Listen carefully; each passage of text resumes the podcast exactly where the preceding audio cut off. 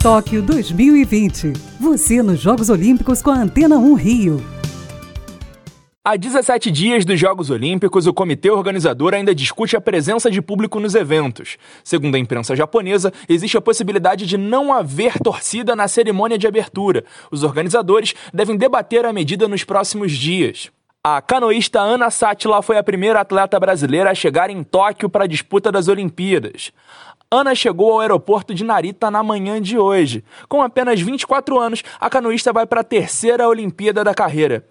Falando em chegadas, Marta e Debinha se juntaram à seleção de futebol feminino na noite de ontem. A meia e a atacante só foram liberadas nesta semana por conta dos compromissos na Liga Americana. É o Boletim Tóquio 2020 na Antena 1 Rio.